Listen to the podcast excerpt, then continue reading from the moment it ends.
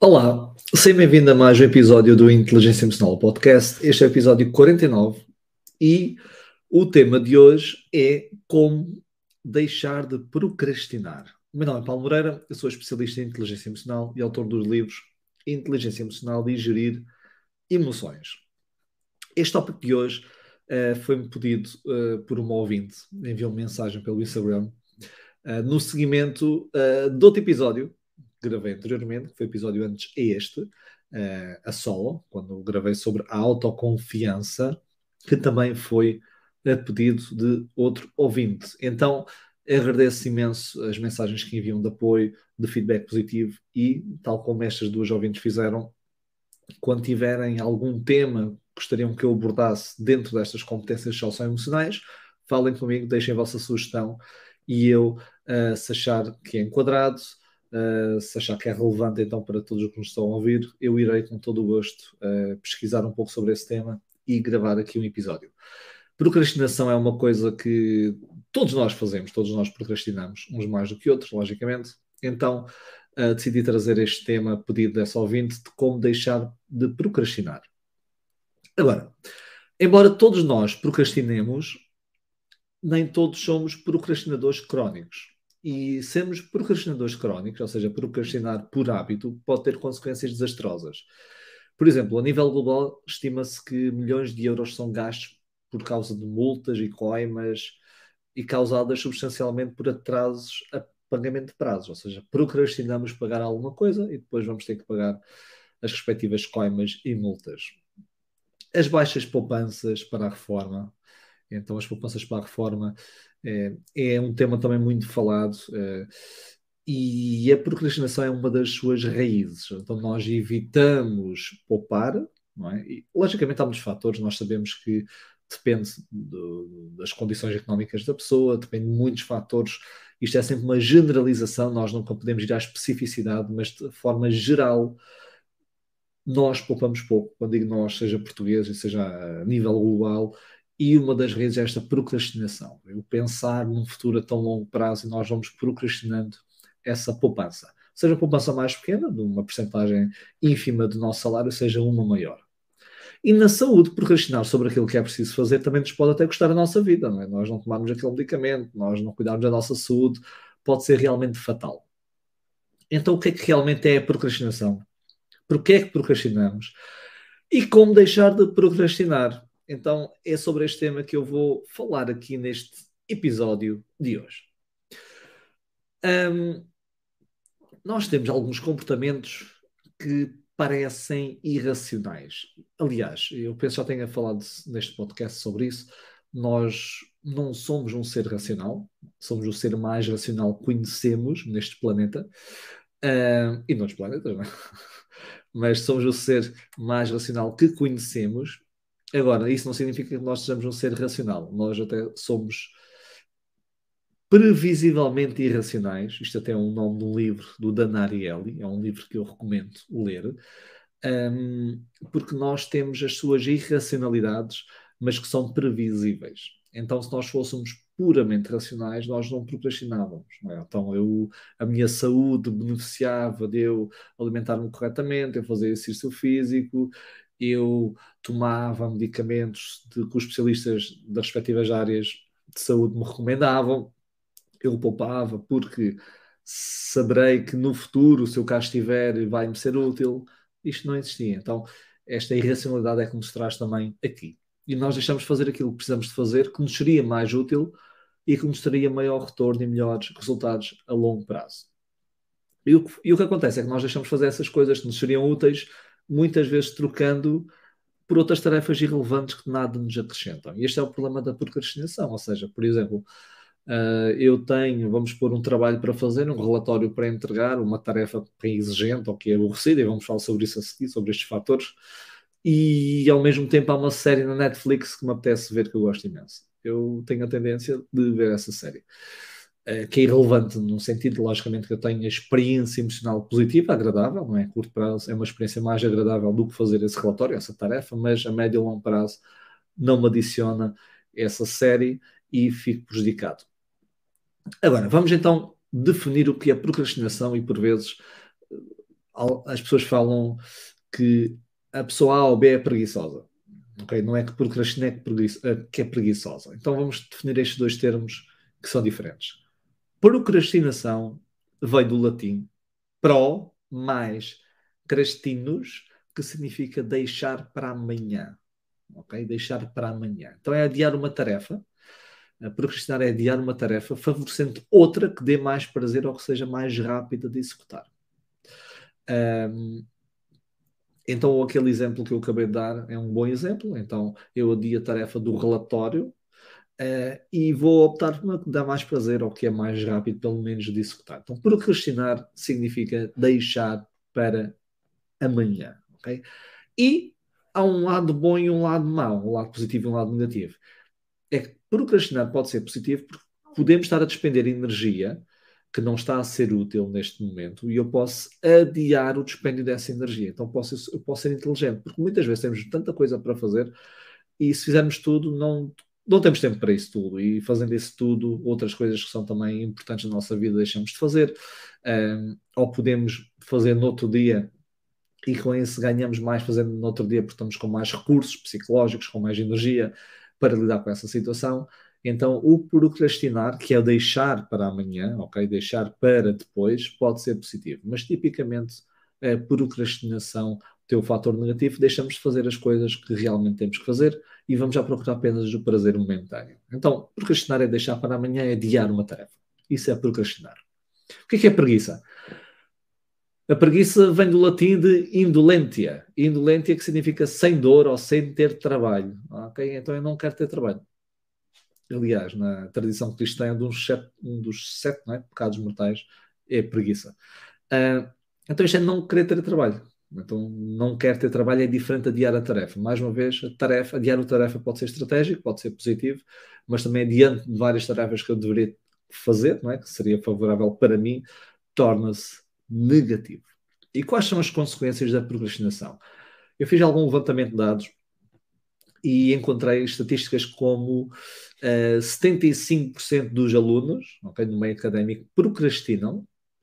Uh, aliás, todos procrastinam uns mais do que outros, mas quando dizemos procrastinam é com mais regularidade.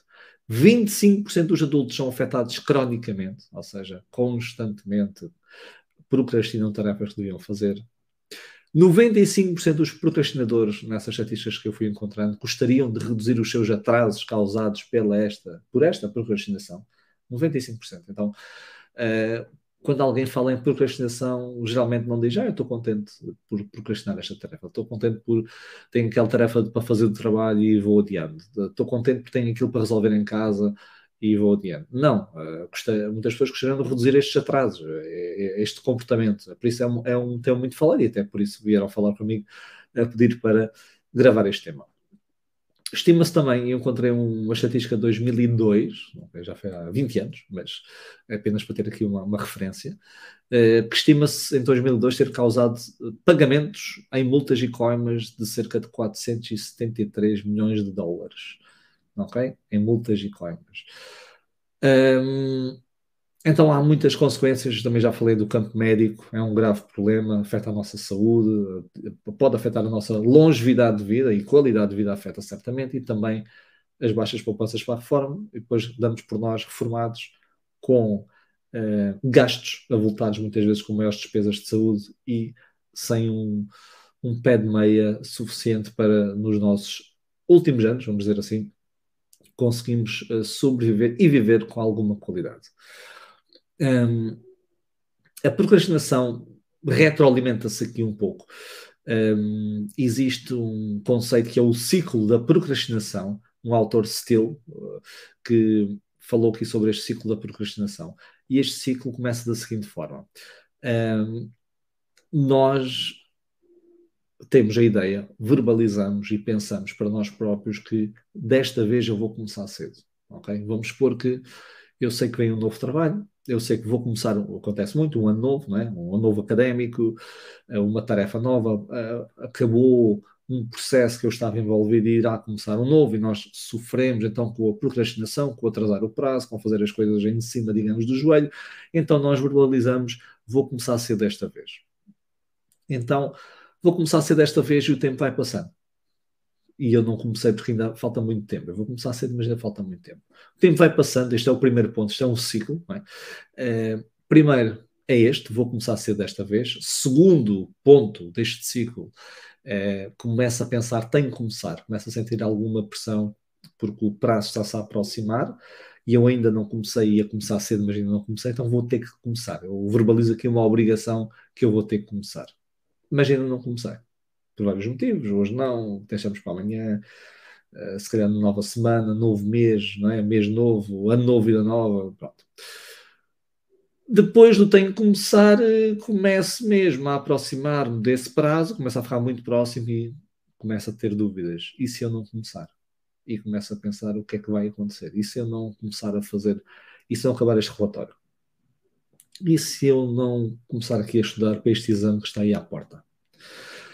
E esta pressão, que é o terceiro ponto, e se não começar, leva uh, a um quarto ponto de pensamos, ainda tenho tempo. Ou seja, é quase aquele momento de recurso, ainda tenho tempo, ainda consigo, num dia ou dois, eu vou conseguir, eu uh, digo-me aqui, eu faço aqui uma noitada, não é? Que acontece muito no meio académico, eu faço aqui uma noitada, ainda consigo, digo aqui umas horas, eu vou conseguir. E mesmo assim o tempo ainda vai passando. Isto é um ciclo, logicamente, estou a generalizar, cada um salta deste ciclo mais cedo ou, mais tarde, mas um ciclo da procrastinação, quando nós estamos a procrastinar, passa muito por aqui. Então eu ainda tenho tempo e depois, de repente, estou mesmo em cima do prazo. E o, o quinto ponto deste ciclo é: existe algo de errado comigo. Alguma coisa de errado. Eu não aprendi, eu já sofri com a procrastinação, disse que ia começar a ser desta vez, o tempo passa, uh, se, devia ter começado, ainda não comecei, uh, e ainda não comecei. Algum, eu tenho algum problema, alguma coisa se passa, eu não estou a conseguir fazer isto e depois entra a escolha final, que é o sexto ponto aqui do, do ciclo da procrastinação, que é o faço ou não faço. Então, neste caso, vamos supor que o teste é amanhã. Ou estuda ou não estuda, ou é esta noite cair para o lado, ou não é. Aquele relatório para entregar é, é agora, ou inicio agora ou não inicio agora. E faço ou não faço.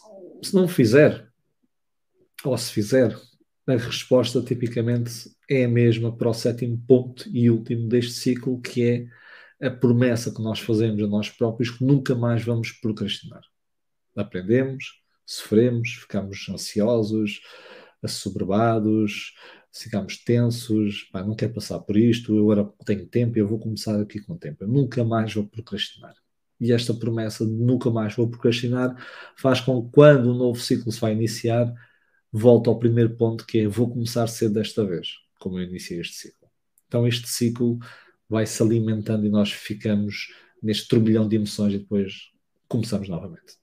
Alguns fatores tentam explicar porque é que isto acontece um, e é isto que eu, que eu vou tentar apresentar neste episódio. Então, não só aqui falar sobre o que é procrastinação, uh, e este ciclo, mas também algumas estratégias que nós temos para ultrapassar e para isso temos que entender as causas, o que é que causa a procrastinação. Então, vamos começar aqui um, ehm, a falar algumas estratégias para conseguirmos ultrapassar a procrastinação e dentro dessas estratégias eu falo o que é que leva à procrastinação, quais são, digamos, as características que levam a essa procrastinação. Então, a primeira estratégia é aquilo que acabei de dizer. A primeira estratégia para nós deixarmos procrastinar é identificar os motivos da procrastinação. Então, primeiro passo é entender as razões de nós procrastinarmos. Porque nós não podemos encontrar uma solução se não entendermos o problema. Eu tenho que entender o problema, eu tenho que entender a causa. Porque é que eu não estou a fazer isto? Muitas vezes fazemos uma atribuição interna, no sentido de eu sou mesmo assim, eu sou idiota, eu não aprendo, eu sou um procrastinador. Só que isso é muito vago e muito redutor ao mesmo tempo, porque eu sou procrastinador, mas todas as vezes que eu procrastinei é pelo mesmo motivo. O que é que me leva a procrastinar? Eu sempre procrastinei em todas as coisas uh, que eu tento fazer nas várias áreas da minha vida, eu procrastino. Ok? Sim ou não? Se não, qual é a diferença? E sim, qual é o padrão? Então, primeiro, identificar os motivos da procrastinação aqui a tomada de consciência e o conhecimento são, estes, são pilares essenciais para nós entendermos a procrastinação e conseguirmos parar a procrastinação. Então, algumas causas para nós procrastinarmos que eu quero indicar aqui. Causa número um, sem qualquer ordem: falta de motivação. Fala-se muito em motivação, ou tal motivo para a ação. Eu não estou motivado para fazer isso. E esta motivação pode ser que eu goste ou não goste, por exemplo, de, de, fazer a tarefa, ok? Esta tarefa está ligada ou não está ligada a um objetivo maior que eu tenho. Por exemplo, uh, muitas vezes, até no meio académico, nós já verbalizamos ou ouvimos verbalizações de para que é que eu vou fazer isto? Para que é que eu tenho que aprender isto? Okay? Isto liga-se ao quem? Ou, então, ou não me apetece fazer. Então, uma falta de motivação. E, logicamente, que a motivação, a falta de motivação também vem de outros fatores. Porque é que eu não estou motivado a fazer isso? Ok? Será que eu sei que fazendo isto não vai resultar em nada? Ou seja, fazer esta tarefa para o trabalho para quê? Se eu faço diariamente ou se ninguém me reconhece nesse sentido, ok? Então, falta de motivação é uma das causas para nós procrastinarmos. Uma segunda causa é a baixa autoconfiança. Ou seja, quando nós somos menos confiantes, ok? Quando nós somos menos confiantes, existe uma probabilidade de investir menos esforço na tarefa que nós vamos fazer.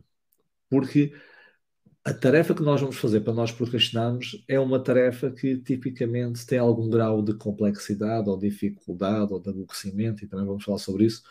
Então, se eu não estiver muito confiante nas minhas capacidades, mais facilmente eu adio essa tarefa. E esta autoconfiança está também ligada, são conceitos diferentes, mas está ligada à chamada autoeficácia. A autoeficácia é uma das variáveis que está mais correlacionada diretamente ao desempenho de uma tarefa. Então, quanto maior a autoeficácia, tipicamente maior o desempenho de uma tarefa. O que é que é isto de autoeficácia? É a crença que nós somos capazes de executar algo e obter um dado resultado. É esta crença que eu consigo neste momento fazer isto. É a crença que eu consigo pegar naquele projeto e realizá-lo. Mesmo que agora eu não saiba como fazer tudo, eu, que eu saiba que no processo vão aparecer muitos obstáculos, se eu tiver uma elevada autoeficácia, eu acredito que eu vou saber capaz de fazer isto der para onde der. Isto é autoeficácia. Então, se eu tiver uma baixa autoeficácia e baixa autoconfiança, eu tenho maior tendência de procrastinar. Uma terceira causa para procrastinar é o medo de falhar nós uh, não somos, nós somos um ser, digamos, complexo. Um, e o que é que acontece muitas vezes? Nós ligamos o nosso desempenho uh, à nossa habilidade e ao nosso valor próprio.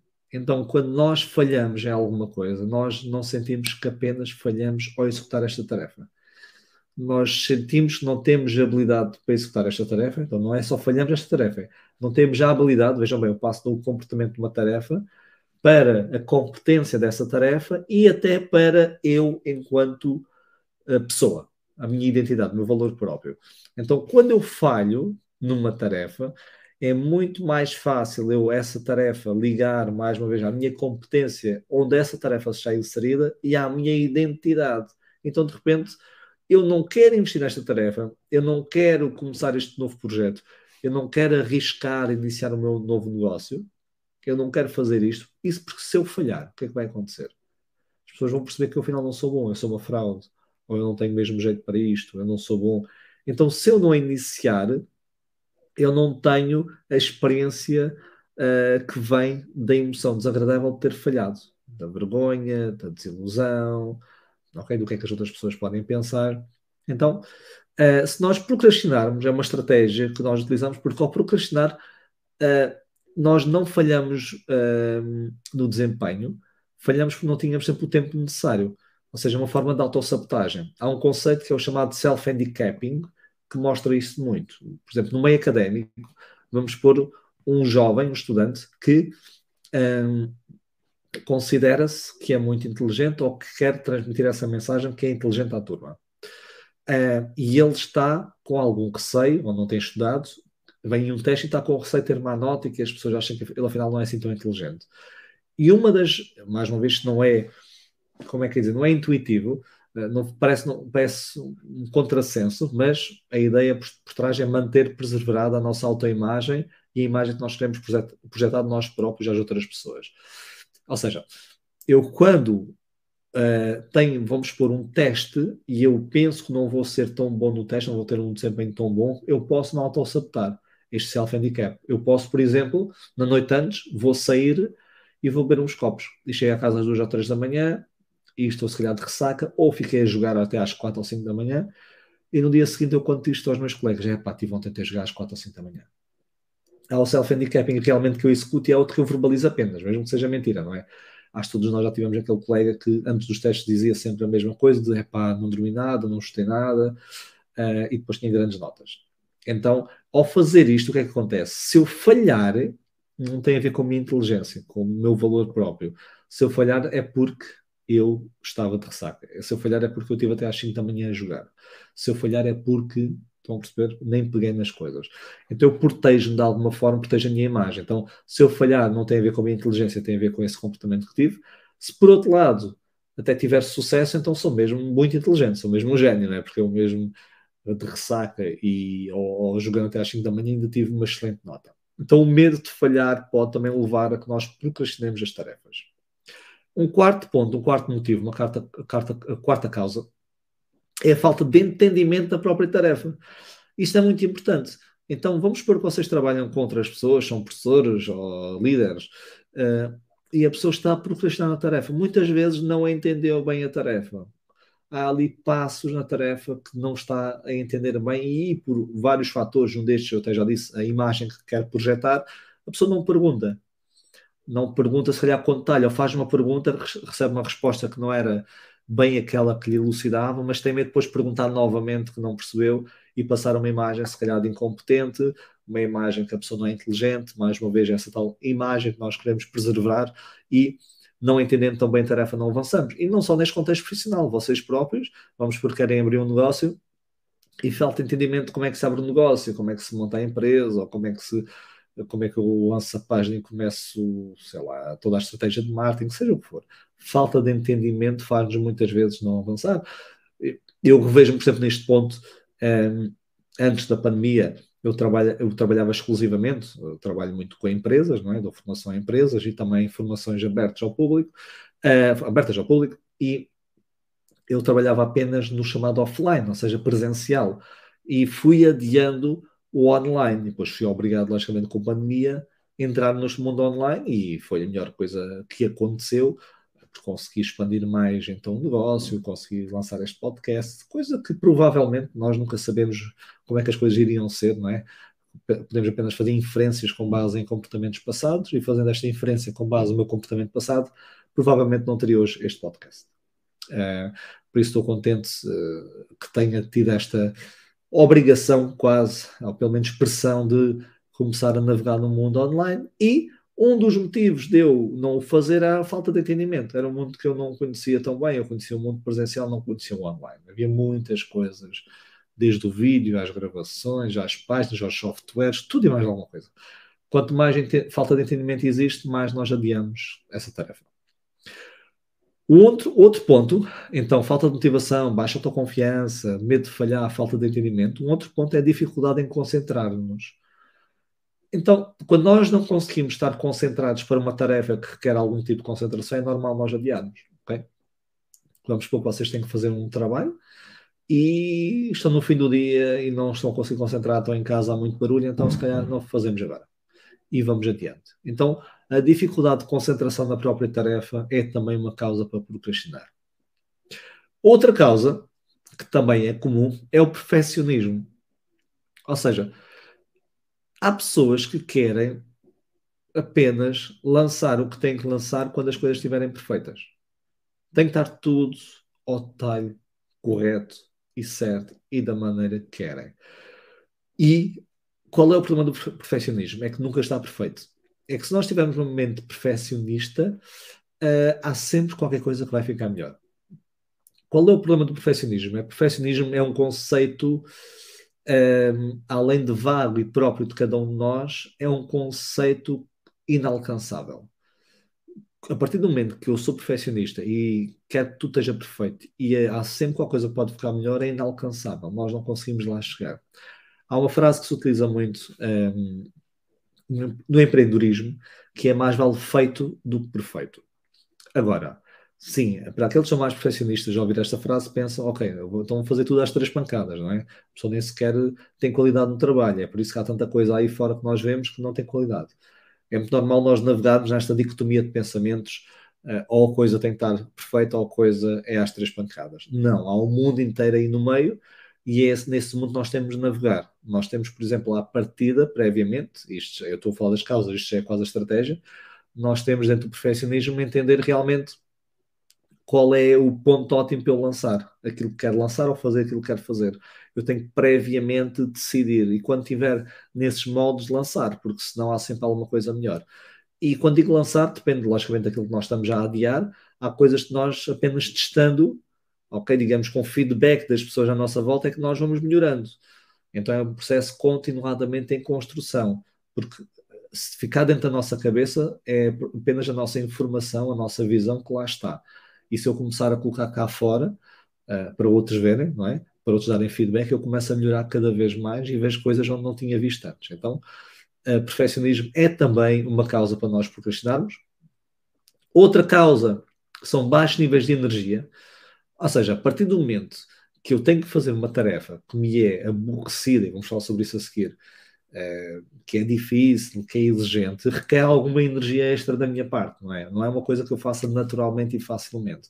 Então, se eu tiver níveis baixos de energia, o meu cérebro não está programado para otimizar recursos energéticos, então, logicamente, eu já tenho menos energia, ainda vou despender uma energia extra a fazer alguma coisa que vai despender essa energia, eu vou-me sabotar sem me aperceber, eu vou adiando, ok? É, é por isso que nós estamos, por exemplo, ah, estou muito cansado para fazer isto, Epá, não estou em condições de fazer agora isto, não me sinto com energia para. Então, baixo níveis de energia também é uma causa para procrastinar. E a última causa destas que eu vou falar é a baixa capacidade de organização. Então, nós também temos que aprendermos a organizar-nos bem para fazer uma coisa que estamos a adiar, seja o projeto da empresa, seja no meio académico. Então eu tenho aquele teste, quando é que eu começo a estudar, como é que eu vou estudar, eu reparto por capítulos, eu começo a fazer uma leitura, faço duas, faço três leituras, faço umas escolhas múltiplas para treinar, eh, faço sessões de trabalho com alguém, tenho que pensar isto, tenho que combinar isso, tenho que me organizar, tenho que ver no cronograma até esse exame quais são os passos que vão, vão, vão acontecer até lá, porque se eu não me organizar bem também vou adiando, vou adiando, vou adiando, e depois vou, vou sentindo a pressão cada vez mais o tempo aproximar-se, que vou sentindo mais tensão e depois acontece o tal de ciclo que nós falamos da procrastinação. Então, estas são algumas causas para nós procrastinarmos. E é a partir destas causas, do entendimento das causas, que nós depois conseguimos realmente trabalhar na nossa procrastinação. Temos que entender as causas. Eu posso procrastinar por estar com medo de falhar, ou porque não entendo a tarefa, ou porque sou perfeccionista, ou porque não sinto confiança. É tudo diferente. Então, cada causa leva um comportamento, a uma solução diferente. Vou só dar aqui um gol na minha água.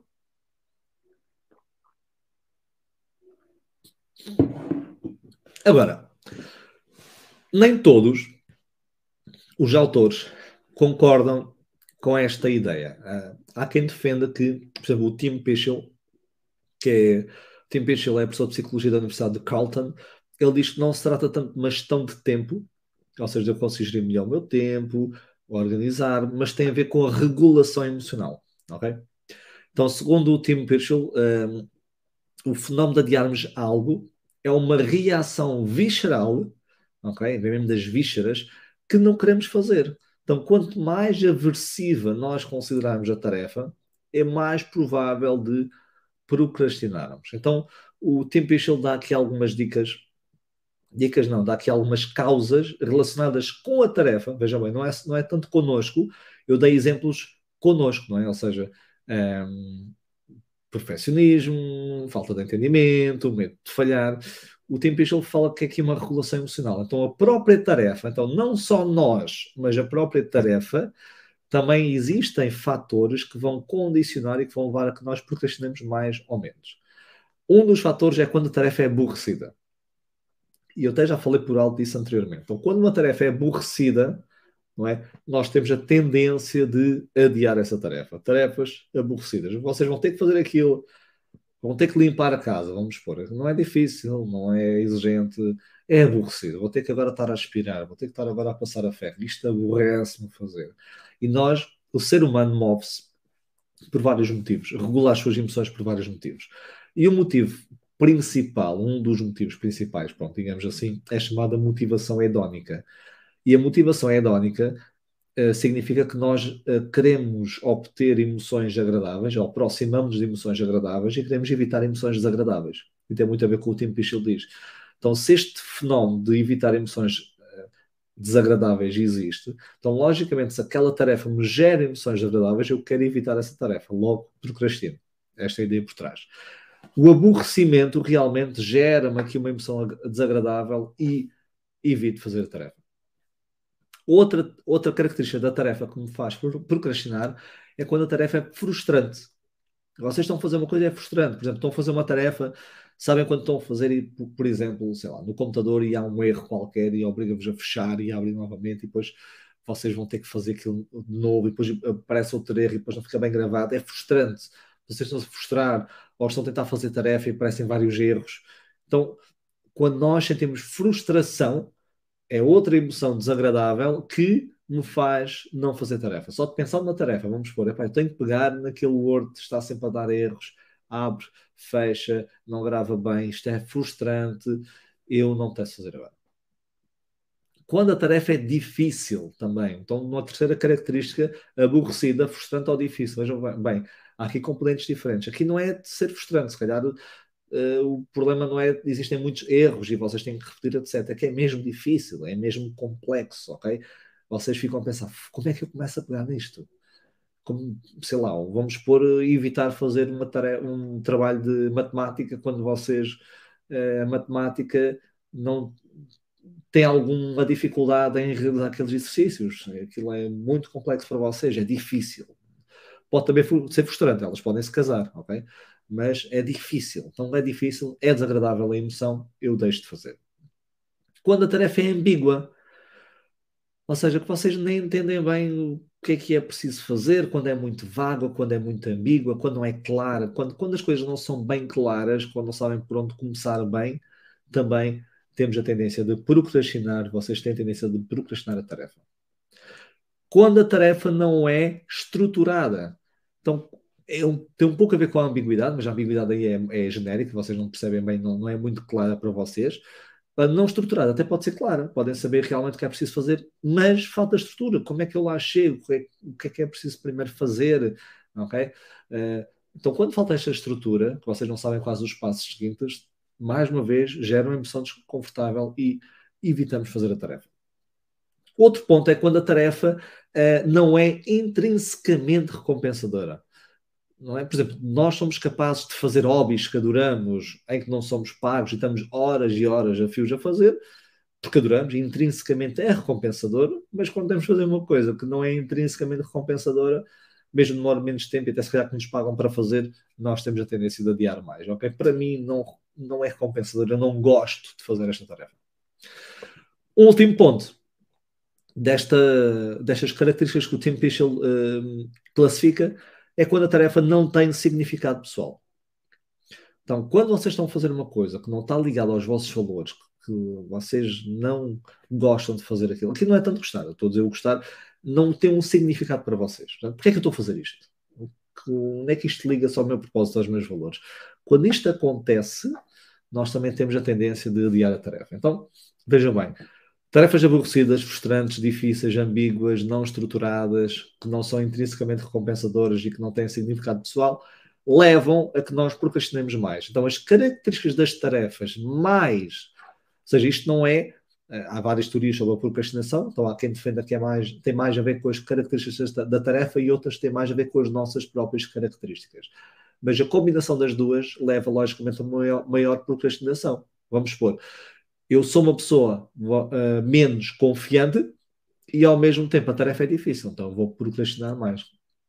Eu sou uma pessoa perfeccionista e a tarefa, por exemplo, não é estruturada, então eu vou também procrastinar mais. Então, em resumo, e estamos a falar das causas, este é um primeiro ponto importante para nós aprendermos a lidar com a procrastinação. Primeiro, identificar as causas, não é porque somos procrastinadores, isto é muito genérico, ok? O procrastinador é adiar a tarefa, mas porquê é que eu estou a adiar a tarefa? E é perceber que pode ser um mais ligado àquilo que eu sou ou como características que eu tenho, ou pode ser também características das tarefas, ou pode ser a combinação de ambos e podem ser vários fatores em conjunto. Okay? Uma tarefa pode ser ambígua e pode ser frustrante à mesma e pode não ter significado pessoal. A partir do momento que nós identificamos as causas da tarefa, que já tivemos aqui a falar sobre elas, é a altura do segundo ponto da estratégia de uh, deixarmos ou reduzirmos a procrastinação, é reverter estes gatilhos. Então, estes motivos que eu indiquei acima, as causas, servem de gatilho para nós procrastinarmos. Então, uma da forma de procrastinar menos é reverter esses gatilhos. Ou seja, mudar a forma como nós olhamos para esses gatilhos. Por exemplo, vamos imaginar, e eu dei esse exemplo há pouco, que nós temos que escrever um relatório e que um dos motivos de adiarmos é porque consideramos a tarefa aborrecida. Ok? Então vejam bem, o que é que vocês podem fazer e quem tiver disponibilidade de ter um papel e uma caneta à frente, aproveitem para fazer aqui um, um quadrozinho que eu vou aqui falar. Se estiverem a correr, se estiverem no carro, logicamente não vão fazer isto, mas depois podem fazer, uh, ouvir novamente esta parte e fazer se quiserem, podem fazer aqui mentalmente, mas convém depois escrever esta parte para realmente, se nós quisermos aplicar estes conceitos. Então, este podcast, como alguns já tenho feito, é um pouco um, episódio aula, não é? Uh, façam o seguinte, quem puder fazer logicamente, uh, criam uma tabela onde vão pôr três colunas. A primeira coluna escrevem tarefa em cima, a segunda coluna escrevem motivo da procrastinação ou causa da procrastinação e a terceira como reverter o gatilho. Vou repetir. Primeiro metem tarefa, em cima da tabela, depois motivo da procrastinação, ou causa da procrastinação, e depois como reverter o gatilho. Então, vamos pôr, e vocês na tarefa escrevem as várias coisas que vocês andam a procrastinar, depois vão identificar os motivos, mais uma vez pode ser um, pode ser a combinação de vários, e depois como reverter. E como reverter tem a ver com o motivo. Então, um, exemplo, tarefa, relatório. Vocês têm que escrever no local de trabalho. Um relatório, vamos focar uma reunião, vocês no fim têm que fazer um relatório, todos os meses é uma pessoa que tem que fazer. Epá, não é difícil, não é complexo, é aborrecido, temos que ver não sei quantas páginas sobre o que tivemos a falar, é uma coisa aborrecida. Então, por exemplo, então, tarefa, relatório, motivo que procrastino na segunda coluna é uma tarefa aborrecida, como reverter o gatilho? Isto é um exemplo, isto não é a solução. A solução são vocês que criam, isto é a estrutura para a solução. Como reverter o gatilho? Por exemplo, fazer um jogo onde uh, vemos quantas palavras escrevemos em 30 minutos. Então, vamos supor que é aborrecida, é fácil de fazer, mas é aborrecida. Então eu meto um cronómetro, 30 minutos ou 15, um exemplo, e escrevo o relatório, escrevo o relatório, escrevo o relatório, toco o, o alarme. E eu conto as palavras, ok, tenho aqui, sei lá, 600 palavras paro, posso ir à casa de banho, vou beber um copo de água, etc. Ok. Segundo bloco, vamos lá ver se eu consigo escrever mais. Uh, lógico, até no meio podem escrever gralhas, mas estiverem fazendo Word, depois aquilo corrige, está tudo bem, até podem escrever mais rápido e depois vão corrigir com o wording se tiverem a parte do, do, do corretor ortográfico e fazem um, um, jogo. Estão a perceber? Então, nós podemos para quê? Para criar uma emoção mais positiva e, e tornar a tarefa menos aborrecida. Nós temos que contrabalançar o motivo com esta reversão do gatilho. Por exemplo, já me partilharam algumas pessoas que quando passam o ferro, que não gostam de passar a ferro porque é aborrecido, ouvem música, até já me disseram, estava a contar isso e houve uma pessoa que disse, olha, eu ouço o podcast e faço isso. E se calhar alguns de vocês estar aqui a passar a ferro e parabéns, vocês estão na prática a trabalhar a tarefa que vocês tinham a tendência a procrastinar e não fazem porque estão, espero eu, se não estavam a ouvir, a experienciar também uma emoção positiva enquanto estão a ouvir o podcast. Pelo menos estão a aprender. E a aprendizagem para vocês pode ser intrinsecamente recompensador. Estão a ver? Então vocês estão a juntar ouvir o, o podcast intrinsecamente recompensador com uma tarefa que não é intrinsecamente recompensadora ou que é aborrecida. E fazer isto para as outras tarefas. E, e vocês têm que pensar logicamente nas soluções. Isto é a estrutura. Mas esse, a base é sempre como é que eu consigo fazer o oposto disto, ou, ou contrabalançar isto. Por exemplo, uma tarefa que não é estruturada, ao mesmo que é difícil. Como é que eu consigo fatiar isto? Não é?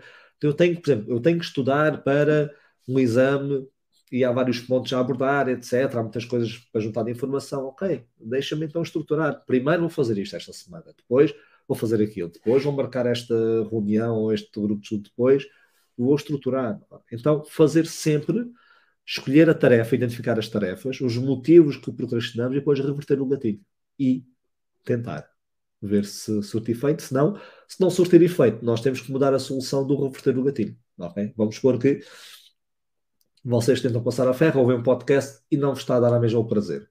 Então metem uma música, porque se calhar vocês estão a ouvir o podcast e, e estão, querem parar, querem mesmo estar atentos.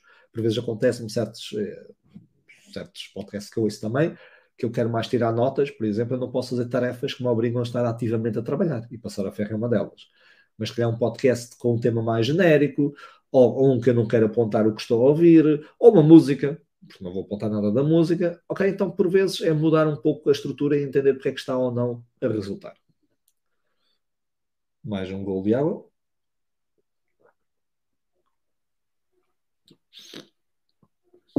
Eu posso estar aqui um pouco rouco.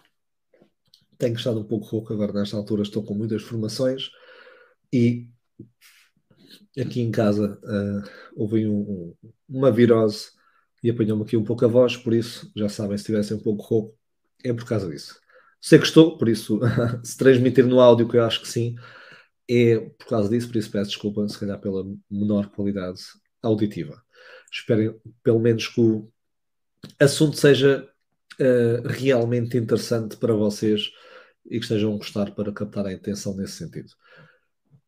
Outra forma, outra estratégia que nós temos de reduzir a procrastinação é, nomeadamente, reduzir o nível de resistência. O que é que é isto, reduzir o nível de resistência? Quando uma tarefa ativa este gatilho da procrastinação, nós evitamos fazê-lo. E quanto mais força nós considerarmos que temos que colocar na tarefa, mais iremos procrastinar. Porque já é desagradável e eu acho que ainda tem que colocar aquele esforço todo, ainda é mais agradável. Então, vejam bem a lógica eu já vou procrastinar porque a tarefa em si já vai me gerar esta emoção, ou porque eu tenho características que me levam a procrastinar mais, então se eu penso que ainda vou ter que colocar muito esforço, aumenta a probabilidade de procrastinar. Então, uma das formas de ultrapassarmos a procrastinação é reduzir o esforço da tarefa. Como é que vocês reduzem o esforço da tarefa? Então, uh, façam o seguinte: para este exercício, Uh, mais uma vez, se tiverem folha e caneta ou folha e lápis, é o ideal, ou mesmo no Word. Uh, para este exercício, devemos identificar a tarefa que estamos a procrastinar e colocar numa linha de esforço. Eu vou dizer o que é isto, a linha de esforço. Depois, identificar como é que nós poderíamos reduzir o esforço para avançarmos na tarefa.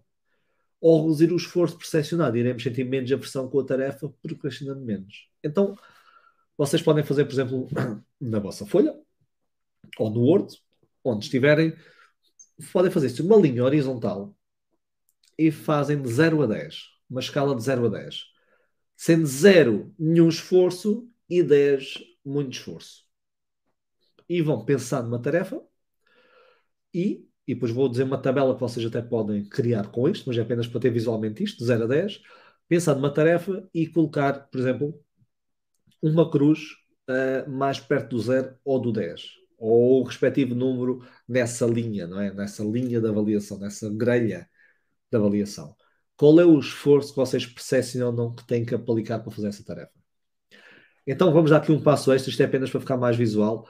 Uh, vamos criar então uma tabela, e neste caso uma tabela com quatro colunas. Na primeira coluna, por novamente a tarefa, começamos sempre pela tarefa que nós estamos a procrastinar. Depois, uma segunda tabela com o esforço percepcionado, okay? percepcionado, de 1 a 10, ou de 0 a 10. Então, esforço percepcionado. A terceira coluna, como reduzir o esforço da tarefa. E a quarta coluna, um novo esforço percepcionado. Isto é sempre percepção, porque por vezes, muitas vezes até é diferente do que o esforço real que nós aplicamos. Então, tarefa, esforço percepcionado, como reduzir o esforço da tarefa e novo esforço percepcionado. Então, um, colocar, por exemplo, na tarefa de fazer o tal relatório. Esforço percepcionado. 8. Como é que eu consigo reduzir o esforço desta tarefa? E vamos supor que E aqui, mais uma vez, podem ser estratégias, soluções que se, sejam similares ou idênticas às anteriores. E está tudo bem com isso. Também isto não é rocket science. Muitas são padronizadas que nós vamos utilizar. Então, como reduzir o esforço? Então, se calhar, vamos supor que nestas duas semanas eu vou apenas pegar neste primeiro bloco okay? e fazer. Por exemplo, vou-vos dar uma tarefa uh, que eu fiz, uma das tarefas que eu fiz na escrita do meu segundo livro, Gerir Emoções. Uh, eu tinha que fazer num tempo mais recorde, não é um tempo recorde, mas muito mais. Eu tive um prazo para escrever o livro que não aconteceu no primeiro, que eu escrevi de forma fluida, depois é que fui, digamos, à procura de editora, agora já tinha editora e era, digamos, uma pressão de tempo que eu tinha que escrever o livro. E eu tive que dedicar durante cerca de, já tinha logicamente alguns momentos e esqueletos e pronto, informação prévia, se não era impossível, mas em cinco meses, sensivelmente, perto de seis meses, tive que dedicar todos os dias quatro horas para escrever o livro. Ok? Foi intenso, muito, muito, muito intenso. Um, então, tarefa, por exemplo, escrita do livro Gerir Emoções, uh, no prazo que eu tinha até ao fim do ano respectivo, neste caso era do ano 2021. Então, esforço, não era fim do ano, era setembro, salvo erro, eu depois lancei em fevereiro, a coisa tem que ser editada, passar pelos, pela correção ortográfica e isso tudo. Então, era até setembro de 2021, salvo erro. Então, o esforço percepcionado, vamos pôr 9 ou 10. Era mesmo um esforço muito percepcionado, que era muito pouco tempo para aquilo que eu queria escrever ainda foram 300 e tal páginas e pronto, sempre com muita literatura, uh, a pessoa tem que pesquisar e aprofundar e colocar e escrever e voltar atrás. Pronto. Então 9 ou 10. Na minha cabeça, se calhar, eram 10 na altura. Como reduzir o esforço da tarefa? Então, neste caso, eu aproveitei e segmentei por semanas o que tinha que fazer. E de repente eu sabia que naquela semana tinha que fazer aquilo. E que dentro daquele mês eu tinha que ter este capítulo feito, ou este esqueleto feito. Então, eu de repente tentava olhar para o livro, porque eu, eu previamente estruturei tudo e sabia que tinha ali uma margem depois ali duas semanas finais uh, se houvessem derrapagens, ok? Então, com base nisso, eu estava focado no que tinha que fazer. Estava focado que eu tinha que escrever 4 horas por dia, que se traduziam em X páginas, que se traduziam. Então, o meu esforço, percepcionado, o meu novo esforço, passou ali para um 5, sensivelmente. E eu, então, em vez de eu pensar, o que acontece? Ei, como é que eu vou escrever agora um livro inteiro apenas nos últimos 5 ou 6 meses que eu tenho? Como é que é possível? Não. É ok, nestas duas semanas eu vou ter que fazer isto, depois acabava nestas duas eu tenho que fazer aquilo. Sentia muito menos esforço que tinha que investir. Se pensasse em todo o bolo, é tal história do elefante, nós já ouvimos falar, não é? Não conseguimos, eu não gosto muito desta metáfora, porque acho um pouco macabro comer o elefante, mas nós não conseguimos comer o elefante com uma dentada, não é? Nem sei quem é que ia tentar fazer isso, mas então temos que fatiar o elefante. É um pouco macabro, mas para comer às fatias aí já conseguimos. É um pouco isso. Então, reduzir o esforço, percepcionar a tarefa ajuda-nos então a ter menos, uma menor emoção desagradável e conseguimos então procrastinar menos. Agora, uma nota importante também: o nosso cérebro tem aqui uma particularidade que ele antecipa uma maior aversão a fazer a tarefa do que realmente acontece quando a tentamos executar. Isto é muito giro. Ou seja, o que eu vou dizer é por si só uma estratégia. Então, eu quando penso o quanto esforço é que eu vou ter que aplicar, eu tendencialmente vou, vou atribuir muito mais do que realmente quando eu começo, ou seja, sem estratégia nenhuma, apenas começar a fazer a tarefa, eu quando começo a fazer a tarefa e faço uma nova avaliação do esforço, automaticamente já desce. Uh, houve um estudo que foi feito uh, pelo Tim Pichel que eu tinha falado, em que ele pediu uh, a vários participantes para avaliar do a 10 ok? Do a 10, sendo 10 muito esforço, uh, o quão estressante, difícil ou desagradável percepcionavam a tarefa que iam fazer. Ok? O quão estressante, difícil ou desagradável, do a 10. E depois, assim que começavam a fazer a tarefa, a instrução era quando começassem a fazer a tarefa, passado, sei lá, minutos, horas ou no dia seguinte, avaliar novamente o esforço.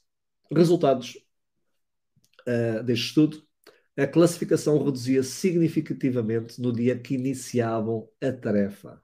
Ou seja, eu amanhã tenho que fazer algo, um relatório, mais uma vez, por exemplo, tenho que estudar, tenho que escrever o livro, é um 10. E eu depois começo a fazer no próprio dia, dia seguinte, de repente eu estou a fazer e avalio já não é um 10, é um 8, ou um 7, ou um 6. Então isto já é por si só uma estratégia que é atentos quando o vosso cérebro está a pensar que vocês vão ter que esforçar-se muito e apenas iniciem. Ok? Façam, comecem. Digam assim: vou só fazer, é também uma estratégia, 5 minutos. Vou apenas pegar em 10 minutos. 10 minutos não é nada. Vou pegar em 15 minutos também, seja o que for, 5, 10, 15 minutos. Vocês sentam-se e começam. E quando por vocês estão ali já meia hora, uma hora e duas, porque 15 minutos não dá, depois estão ali a ler, depois estão-se a interessar e depois estão a desenvolver e já fizeram alguma coisa e já iniciaram e já não é o bicho-papão, como se diz, ok? E já deram um passo em direção a realizar a tarefa. Uma outra estratégia e última estratégia que eu vos quero deixar aqui, um, eu estou aqui a deixar várias estratégias, aqui são, digamos, quatro grandes estratégias, uh, e a primeira começou, é por si só estratégia, porque é identificar as causas, para mim é a principal, é? para nós sabermos o que é que realmente está a acontecer para nós adiarmos a tarefa, mas existem várias estratégias, mas estas são aquelas que resultam muito bem e que por si só já é um grande ímpeto para vocês uh, conseguirem deixar de procrastinar tanto.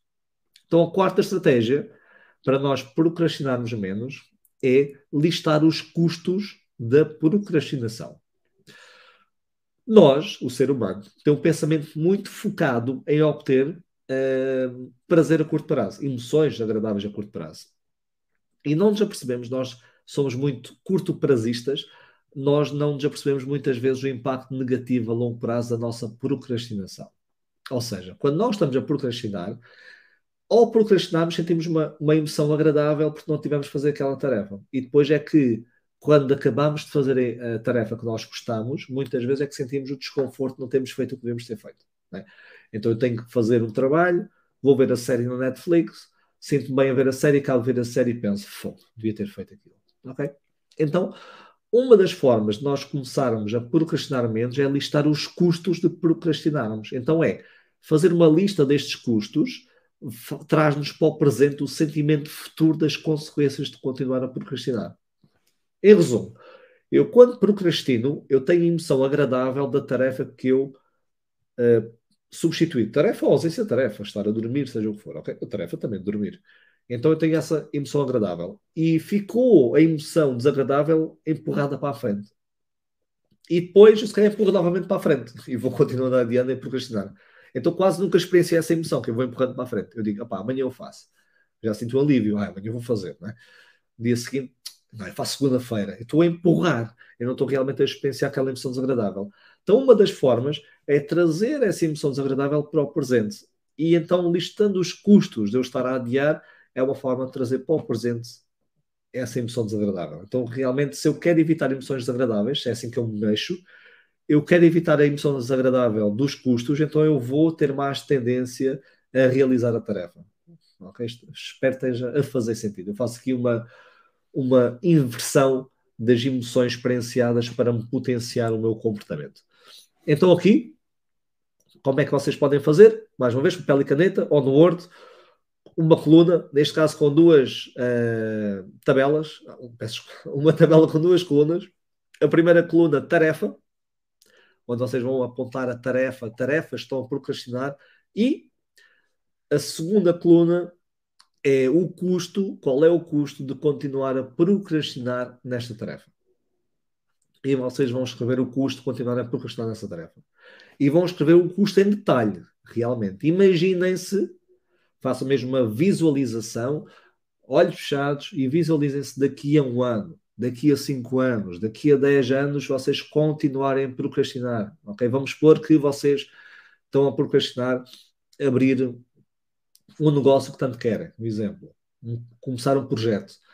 Uma coisa é dizer que começam para a semana, para o mês que vem, ah, se calhar o ano novo, vida nova, não é? Porque 2023 ou 24, ou seja o que for, ou 25, estou a dizer vários anos, porque depois este podcast vocês vão ouvindo em tempos diferentes, mas eu estou a gravar a 13 de dezembro de 2022, então vamos supor que muitas pessoas podem pensar, ok, novo ano vida nova, 2023 é que vai ser. Agora, como são coisas a curto prazo, nós vamos adiando e está tudo bem. Ou seja, eu vou me enganando a mim próprio e de repente passam anos assim sem me aperceber, porque eu vou empurrando de fatia a fatia, passo a passo. Então vamos simular o quê?